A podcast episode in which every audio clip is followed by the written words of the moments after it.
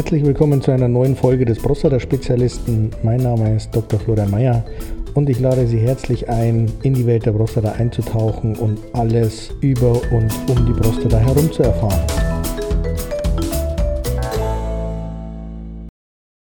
Herzlich willkommen zu einer neuen Folge. Heute muss ich leider die Abhandlung der Naturheilverfahren unterbrechen. Ähm, und ich will ein Thema aufgreifen, mit dem ich immer und immer wieder konfrontiert werde, nämlich mit der Biopsie.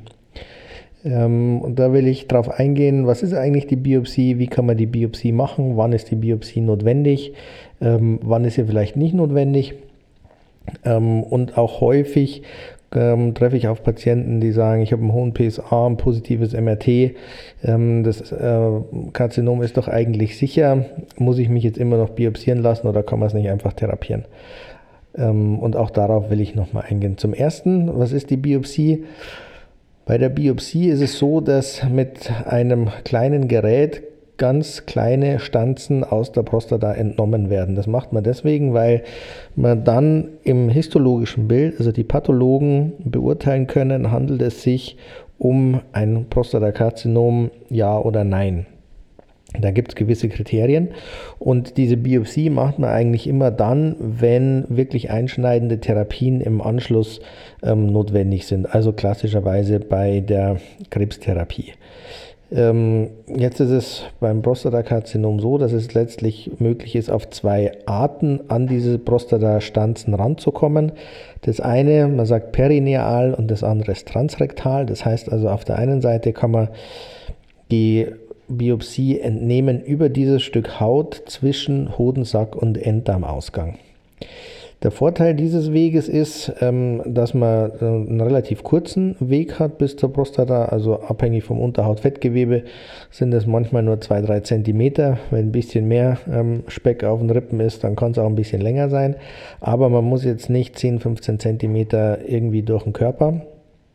Ähm, und der größte Vorteil ist eben, dass man auf sterilem Wege dorthin kommt. Wenn man das Ganze Ultraschall gesteuert macht, dann kann man letztlich auch jeden Punkt der Prostata ähm, auf diesem Weg erreichen. Der zweite, der standardmäßig äh, immer noch angewendet wird, ist der transrektale Weg. Da wird also ähm, über einen Kanal in dem Ultraschallkopf das äh, Biopsiegerät eingefügt ähm, oder eingebracht und dann der Schallkopf der zweite Weg, der immer noch standardmäßig angeboten wird, ist der transrektale Weg. Da wird also der Ultraschallkopf in den Enddarm eingebracht und dann durch einen Kanal in dem Ultraschallkopf diese Biopsievorrichtung eingebracht und dann quasi durch den Darm ähm, die Prostata biopsiert.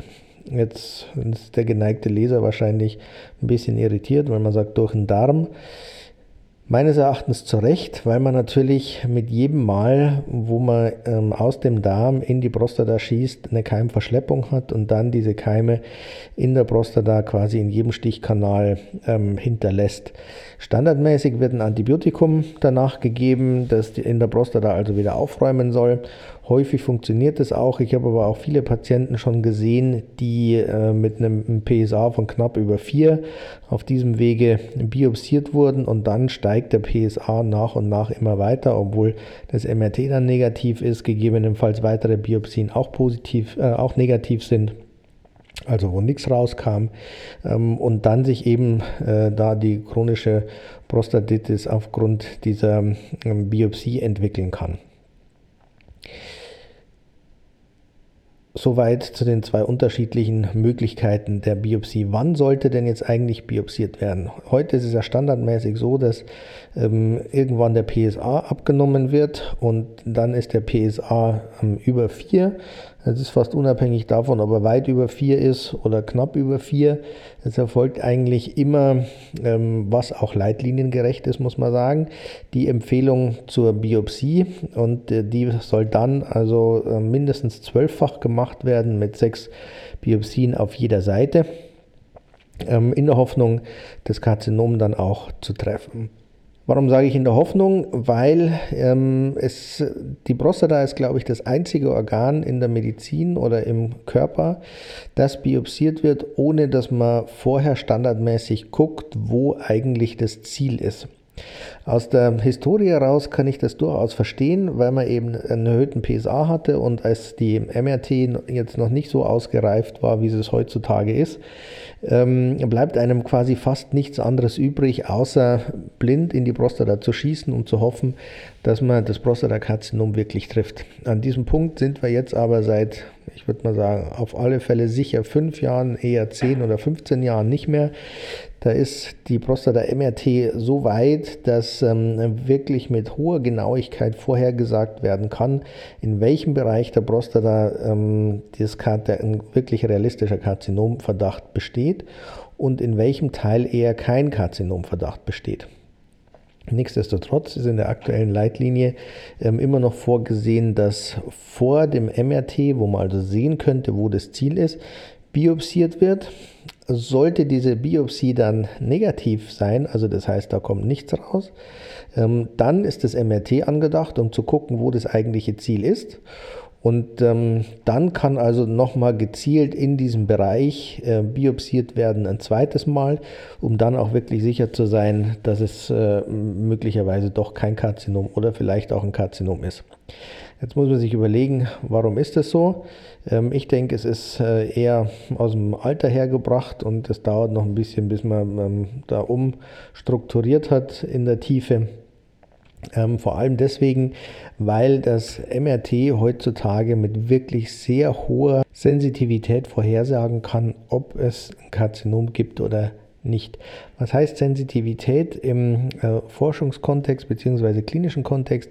Von Sensitivität spricht man, wenn ein Patient von dem Test, also in dem Fall von dem MRT, als krank eingestuft wird und der dann auch wirklich krank ist. Das heißt, auf das Prostatakarzinom übertragen, wenn das MRT sieht, aha, da ist ein Karzinomverdacht, dann ist in 93 Prozent der Fälle auch wirklich ein Karzinom vorhanden. Jetzt bin ich ein bisschen drüber über den Begriff ähm, klinisch relevantes oder signifikantes Prostatakarzinom hinweggegangen. Was heißt das? Aus einer australischen Studie ist bekannt, dass ähm, 80 Prozent der 80-jährigen Männer ähm, Prostatakarzinom haben, an dem sie aber nicht gestorben sind. Das heißt, dass ähm, viele Männer an einem Prostatakarzinom erkranken, dieses aber nie klinisch relevant wird. Das heißt, es ist da, ist da, wird vielleicht langsam größer, aber führt letztlich nicht zu Problemen oder gar zum Tod. Jetzt wäre es natürlich wünschenswert, ähm, einen Mechanismus zu haben, der einem vorhersagen kann, welches Karzinom ist klinisch relevant und welches ist es nicht. Und das ähm, haben die Urologen ähm, wirklich ernsthaft versucht und es ist ihnen zum Teil auch ähm, gelungen.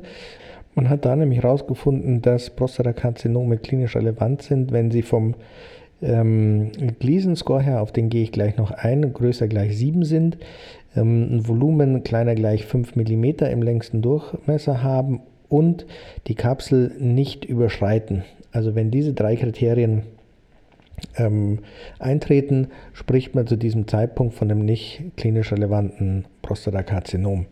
Darüber hinaus ist in dieser Studie von Herrn Professor Graser, der sie im Jahr 2021 ähm, veröffentlicht hat, festgestellt worden, dass wenn nur die Reihenfolge aus MRT und Biopsie getauscht wird, das heißt, Patient äh, fällt auf mit einem erhöhten PSA, dann wird das MRT gemacht und im Anschluss wird die Biopsie gemacht, dass auf diesem Wege 27 Prozent der ähm, Biopsien eingespart werden könnten, weil man in diesen Fällen andere Ursachen für die PSA-Erhöhung, wie zum Beispiel ähm, eine Entzündung der Prostata, ähm, vorfindet und dann natürlich die Biopsie überflüssig ist. Der Gleason Score ist ein Score, den nur die Pathologen bestimmen können und es geht dabei letztlich um die Aggressivität ähm, des Prostatakarzinoms. Man kann sich das ähm, bildlich so vorstellen, dass man in unterschiedliche Kinderzimmer geht. Das eine ist also sieht halt aus wie ein Kinderzimmer von einem relativ ordentlichen Kind. Es liegt vielleicht das eine oder andere rum, ist also jetzt nicht top aufgeräumt, aber schon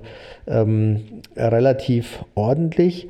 Das wäre also ein Gleason Score von 6. wenn man jetzt äh, in das nächste Zimmer geht und man hat den Mega-Chaoten, es steht, liegt also kein Buch mehr äh, im Regal, das Bett ist abgezogen, die Federn sind aus den Kissen nach der Kissenschlacht raus, die Wände sind mit Stiften bemalt und so weiter, dann spricht man von dem Gleason Score von 10, was eben ein extrem chaotisches Bild sein muss. Und dann ähm, ist der Grad der Aggressivität dieses Prostatakarzinoms eben hoch. Aus diesem Grunde ist der Gleason Score auch mit in die ähm, Abschätzung der klinischen Relevanz eines Prostatakarzinoms mit eingeflossen. Und da sagt man eben, wenn der 7 oder höher ist, dann ist es äh, klinisch relevant, weil die Aggressivität dann eben hoch ist und die Prostatakarzinome mit einem Gleason Score von 6 haben eben dann die Möglichkeit, doch nicht klinisch relevant zu sein. Jetzt habe ich immer wieder Patienten, die sagen, ich habe ein PSA von äh, 9 und äh, ein MRT, das sagt, da ist ein Prostatakarzinom. Muss ich mich jetzt überhaupt noch biopsieren lassen oder kann man es nicht einfach therapieren? Ähm, das hat unterschiedliche Gründe. Zum Teil haben die Patienten einfach ähm, wirklich Angst vor medizinischen Eingriffen und dann ist vielleicht einfach die Vollnarkose ähm, äh, das liebste Mittel, um es dann hinter sich zu haben. Auf der anderen Seite ist es aber auch so, dass ähm, die Patienten Angst oder Bedenken haben, dass im Rahmen der Biopsie es zu einer unmittelbaren Verbindung von Tumorzellen und Blutgefäßen kommt, sodass diese ähm, Tumorzellen sich dann im Körper verbreiten können und letztlich äh, zu einer entweder neu aufgetretenen oder verstärkten Metastasierung führen können. Aus diesem Grunde möchten es manche Patienten einfach ähm, direkt weghaben, ohne dass es wirklich biopsiert wird. Ähm, meines Erachtens ist es sinnvoll, ähm, ein Prostatakarzinom oder den Verdacht bis dahin wirklich zu biopsieren und zwar aus zwei Gründen. Zum ersten haben wir nur eine Sensitivität von 93 Prozent. Das heißt, wir haben 7 Prozent, wo es nicht klar ist und wo es auch was anderes sein könnte. Das heißt, unter Umständen würde man sich jetzt darauf verlassen, es wird schon Karzinom sein. Am Ende des Tages ist es aber gar keins. Ähm, und dann würde letztlich umsonst therapieren therapiert werden. Das ist der eine Grund. Und der andere Grund liegt im weiteren Verlauf nach der Therapie. Es ist nämlich so, dass man letztlich ähm, ein Prostatakarzinom mit einem Gleason-Score von 6, wir wissen ja mittlerweile, dass es trotzdem klinisch relevant sein kann, wenn es eben größer als 5 mm ist oder die Kapsel infiltriert, ähm, die Verlaufskontrollen ein bisschen laxer gehandhabt werden können. Da würde ich jetzt persönlich, also wenn ein Ausreißer des PSAs nach oben ist, ähm, noch nicht die Pferde scheu machen, sondern würde erst einmal eine Verlaufskontrolle des PSAs ähm, empfehlen ohne jetzt schon zur nächsten Bildgebung zu greifen oder zum PET-CT zu greifen ähm, oder die Therapie gar umzustellen oder irgend sowas, weil die Wahrscheinlichkeit, ähm, dass wirklich jetzt was anbrennt in kurzer Zeit eben geringer ist als bei einem Gleason-Score von 10.